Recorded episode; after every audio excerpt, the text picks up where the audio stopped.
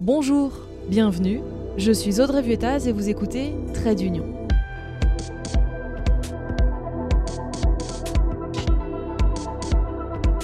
Vous ne comprenez rien à l'Union européenne, vous trouvez ça ennuyeux, compliqué, bureaucratique, vous êtes au bon endroit, vous allez voir que cela peut être passionnant. Si vous aimez ce podcast, n'hésitez pas à le partager sur les réseaux sociaux et à me mentionner. Dans cet épisode, je vais vous parler du pacte Simone Veil. Je ne sais pas vous, mais ces derniers jours, j'ai eu l'impression de n'avoir entendu que ça. Nous voulons que cette présidence française soit l'occasion de lancer le pacte Simone Veil. Quant au pacte Simone Veil, j'y suis euh, extrêmement favorable. Soyez assuré, Monsieur le Président, que je suis personnellement disposé à adhérer au pacte euh, Simone Veil. Tout commence avec l'élection de Roberta Metsola à la présidence du Parlement européen. Si vous voulez en savoir plus sur elle, vous pouvez écouter ou réécouter l'épisode 10 dans lequel je fais son portrait. Si vous avez suivi cet épisode, vous savez donc qu'elle est personnellement contre l'IVG et que ses opposants et certains membres de sa famille politique, la droite, ont eu des difficultés avec ça. Le symbole est pas terrible, vous en conviendrez. Il faut quand même souligner que la victoire de Metsola a été écrasante. 458 voix sur 690 suffrages exprimés, à l'exception de quelques-uns, les groupes du PPE, la droite, SED, la gauche et Renew, les libéraux, ont quasiment tous voté pour elle, le fruit d'un accord passé en 2019. Alors ça en a peut-être gêné certains et en échange, ils lui ont demandé des gages. Stéphane Séjourné notamment, le président de Renew. Nous voulons lancer le pacte Simone Veil qui invitera tous les pays signataires à prendre des lois progressistes en la matière de parité, de droits sexuels et reproductifs, de lutte contre les violences sexuelles et sexistes. Une demande qui a été reçue positivement donc par Emmanuel Macron et Roberta Metsola, comme vous l'avez entendu en intro. Ok, ça c'est fait. L'engagement est pris, mais concrètement, c'est quoi ce pacte Simone Veil qui semble mettre tout le monde d'accord?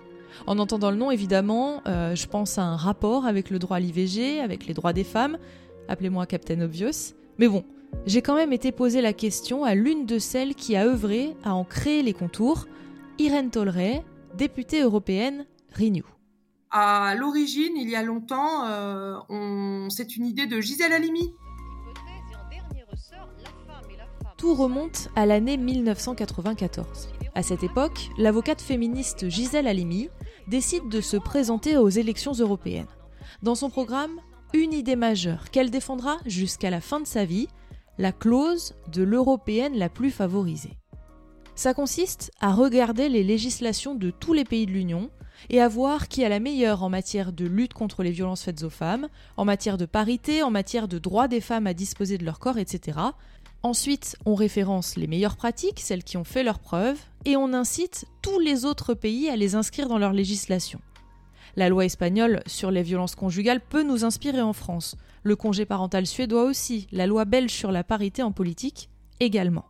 Son idée plaît, et plusieurs partis euh, l'ont d'ailleurs soutenu au fil des ans.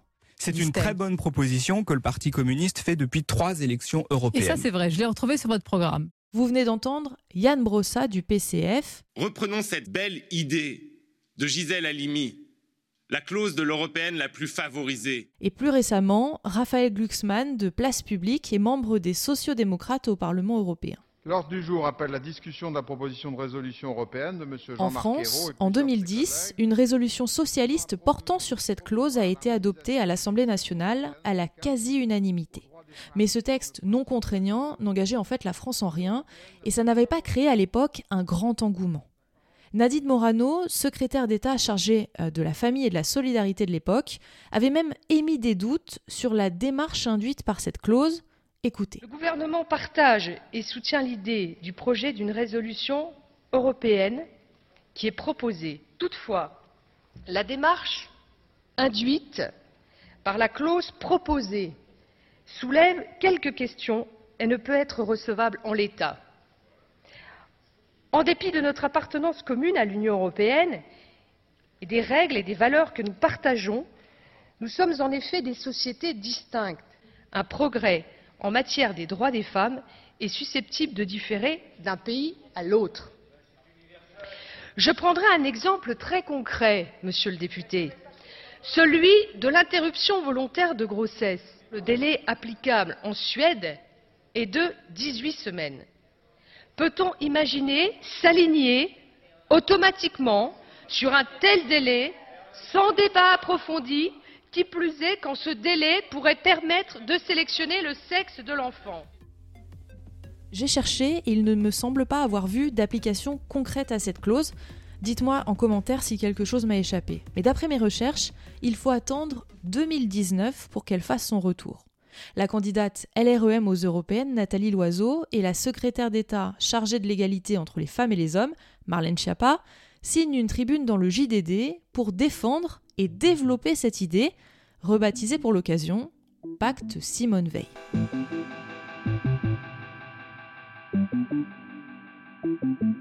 Un an plus tard, début 2020, le groupe Renew organise un séminaire pour dessiner les contours de ce pacte. À l'époque, on avait fait intervenir la commissaire Elena Dali, mais euh, également euh, une, une, association féministe européenne, European Women Lobby, euh, une DRH sur le sujet emploi. Donc nous avions balayé l'ensemble des piliers du, du, des droits des femmes. Lors de la réunion, quatre piliers sont déterminés. En premier, nous ne lâcherons rien. En premier, droits sexuels et reproductifs. Le texte que j'ai pu avoir sous les yeux est on ne peut plus clair sur les termes employés. Garantir l'accès des femmes à la contraception et à l'avortement, ainsi qu'à l'information et à l'éducation. Donc en un, euh, les droits sexuels et reproductifs. En deux, euh, la vie de famille parce qu'il y a beaucoup de questions qu'on peut se poser sur euh, certaines pratiques dans la société dans laquelle on vit qui, in fine, euh, touchent particulièrement euh, la vie des femmes. Exemple type, les horaires auxquels on fait les ménages dans les bureaux. Pourquoi les ménages dans les bureaux devraient être faits à euh, des horaires euh, euh, quand les bureaux sont fermés. Est-ce qu'il n'y a pas la possibilité de s'organiser autrement? Voilà, donc tout ce qui est donc la vie de famille, avec également les congés maternité, paternité, quel que soit le, statut de, la personne. Et bien entendu, là, on n'est pas sur du législatif, on est sur du, plutôt sur du budgétaire, faire en sorte que les services à la petite enfance puissent être euh, assurés de manière à ce qu'il y ait un équilibre entre la vie familiale et la vie professionnelle. C'est une priorité. Ensuite, le troisième euh, point, c'est bien entendu la lutte contre les violences faites aux femmes.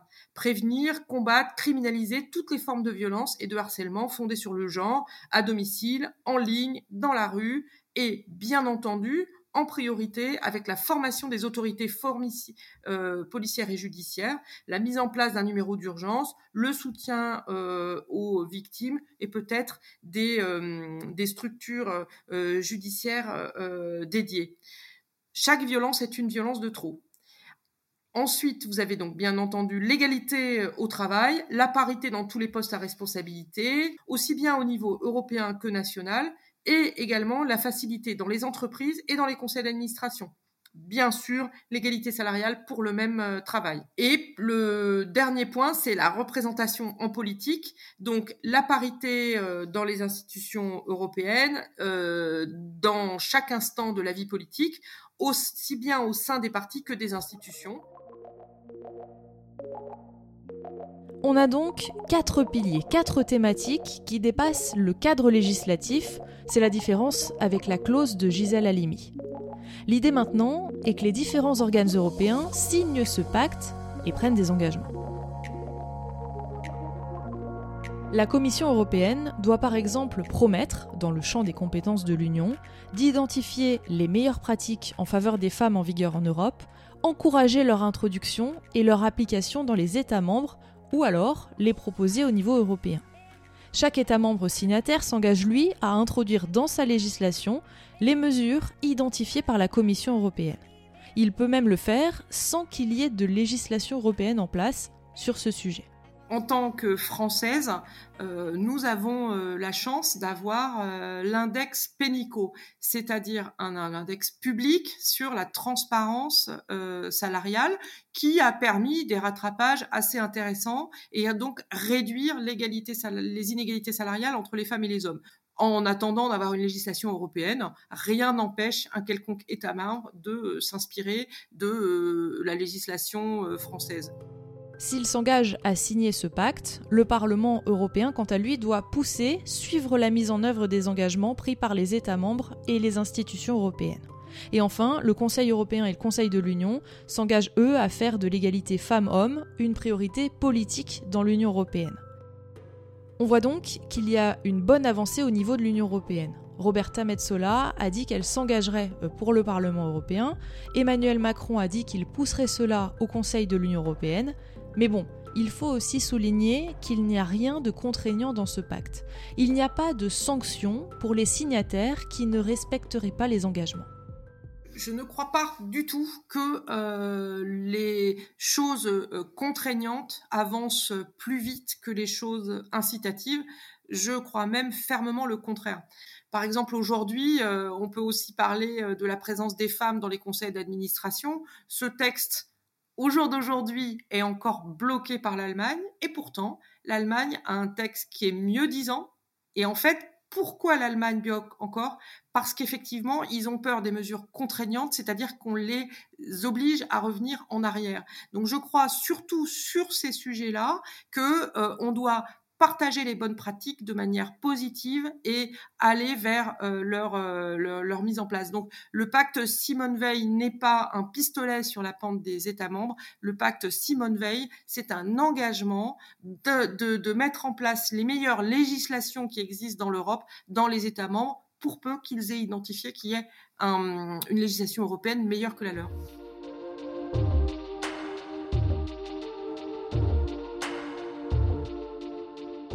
Voilà, cet épisode touche à sa fin. J'espère qu'il vous aura permis d'en savoir plus sur ce fameux pacte Simone Veil dont tout le monde parle. Merci à Irène Tolleret pour son temps et son éclairage. Si vous aimez le podcast, abonnez-vous pour ne manquer aucun épisode. Vous pouvez aussi lui mettre des étoiles sur Apple ou Spotify. Quant à moi, je vous dis à très vite.